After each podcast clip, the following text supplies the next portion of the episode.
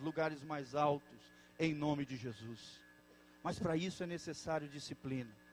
O disciplinado é aquele que conquistou a si mesmo, é aquele que é disciplinado consigo mesmo. E é interessante, querido, que na Bíblia a palavra discípulo e disciplina tem a mesma raiz no original. Você sabia disso? Quantos aqui são discípulos de Jesus? Levanta a mão. Glória a Deus. Se você é um discípulo de Jesus, você é chamado por Deus a ser disciplinado. Glória a Deus.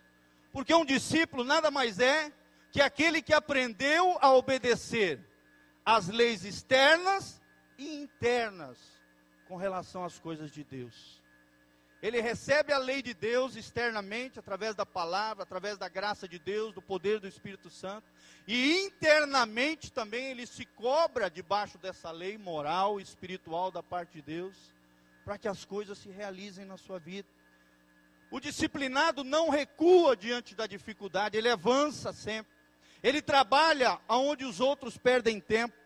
Ele estuda enquanto os outros estão relaxando e dormindo.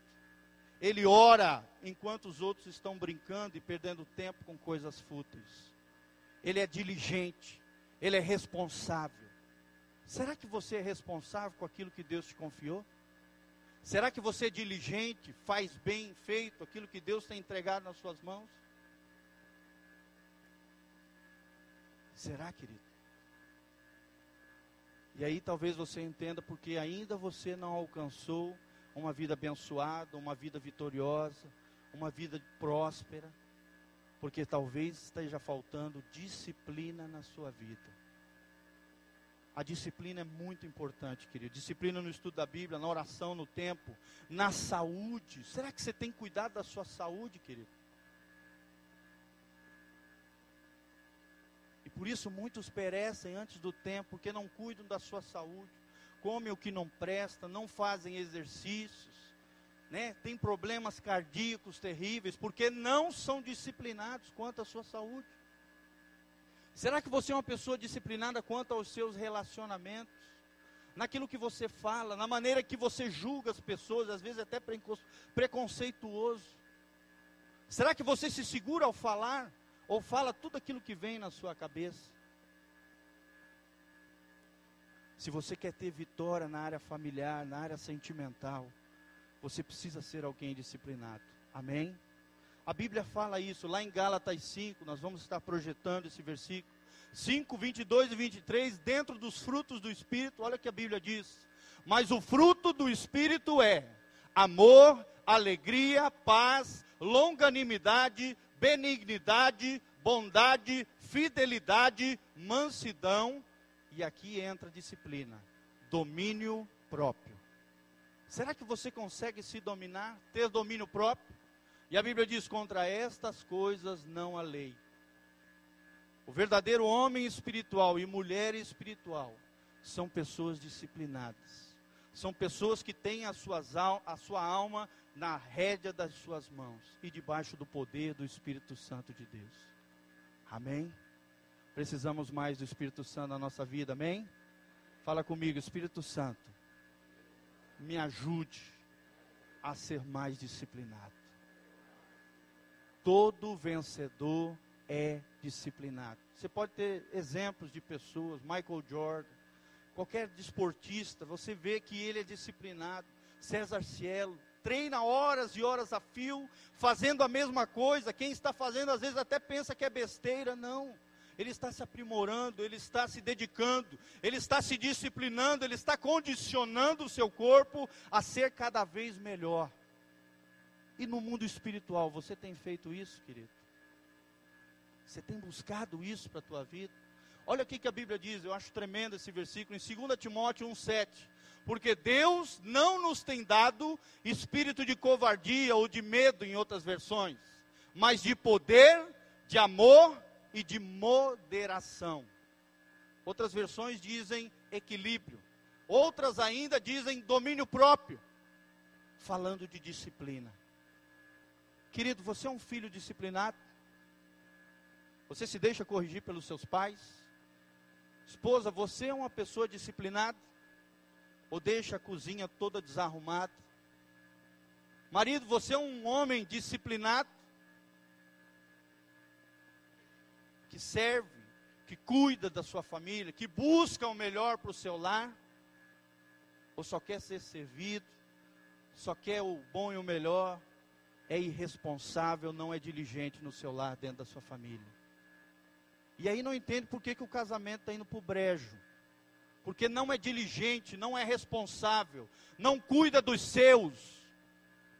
E aí nunca vai ter sucesso dentro da família, dentro do lar, porque falta disciplina.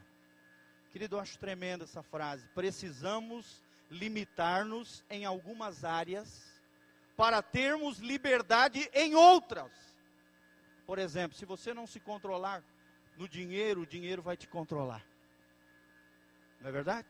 Você é um gastão louco, vai se enroscar em dívida e não vai ter liberdade de às vezes poder fazer aquilo que você quer fazer. Porque não se domina, não tem equilíbrio, não tem domínio próprio, não tem disciplina. Eu li aqui uma oração de uma mulher tremenda, chamada A.W. Car Carmichael. E ela diz assim: presta atenção na oração dessa mulher a Deus. Ela diz assim: Deus, endurece-me contra mim mesmo. Esse covarde com voz patética, que anseia pelo descanso, pelo prazer, pela sombra e água fresca. Eu mesmo, arquitraidor de mim mesmo, o mais oco dos meus amigos, meu pior inimigo, o mais mortífero, meu obstáculo em qualquer estrada. Sabe, querido, às vezes quem impede o nosso sucesso, a nossa vida abençoada, a nossa prosperidade. Não é Deus de maneira alguma, não é o diabo de maneira alguma, somos nós mesmos. Amém? Vamos ser disciplinados em nome de Jesus. Glória a Deus. Agora eu também peguei aqui um trecho de uma biografia que eu achei tremenda com relação à disciplina. Ele diz assim: As imensuráveis alturas atingidas pelos grandes homens não foram atingidas por um voo repentino, por relâmpago ou por susto. Enquanto seus companheiros dormiam, estes homens trabalhavam duramente. Querido, você tem feito isso na tua casa, no seu trabalho, nos seus estudos. Você tem sido diligente, você tem sido responsável, você tem sido disciplinado na sua leitura bíblica, no seu tempo de oração e aí não entende porque Satanás está cirandando ali, deitando e rolando na sua vida, na sua vida familiar. É porque falta disciplina espiritual. É porque falta disciplina pessoal, querido. E por isso que você está tendo derrota na sua vida. Segunda característica de um vencedor. Você está anotando, anote aí. O vencedor possui visão. Glória a Deus. Quantos querem ter uma visão celestial, uma visão abençoada? E a sua visão, querido, fala da sua fé. A sua fé precisa comunicar visão. O seu olhar precisa ser diferente. De que maneira você tem olhado as pessoas? De que maneira você tem olhado este mundo? De que maneira você olha as dificuldades da sua vida? De que maneira você lida com seus próprios problemas interiores? Será que você é uma pessoa visionária? Será que você tem uma visão de Deus para a tua vida? Será que você tem caminhado com Deus numa visão de Deus e segundo a vontade desse Deus maravilhoso? Querido, precisamos ter visão das coisas espirituais. Amém? Precisamos traduzir os sinais dos tempos.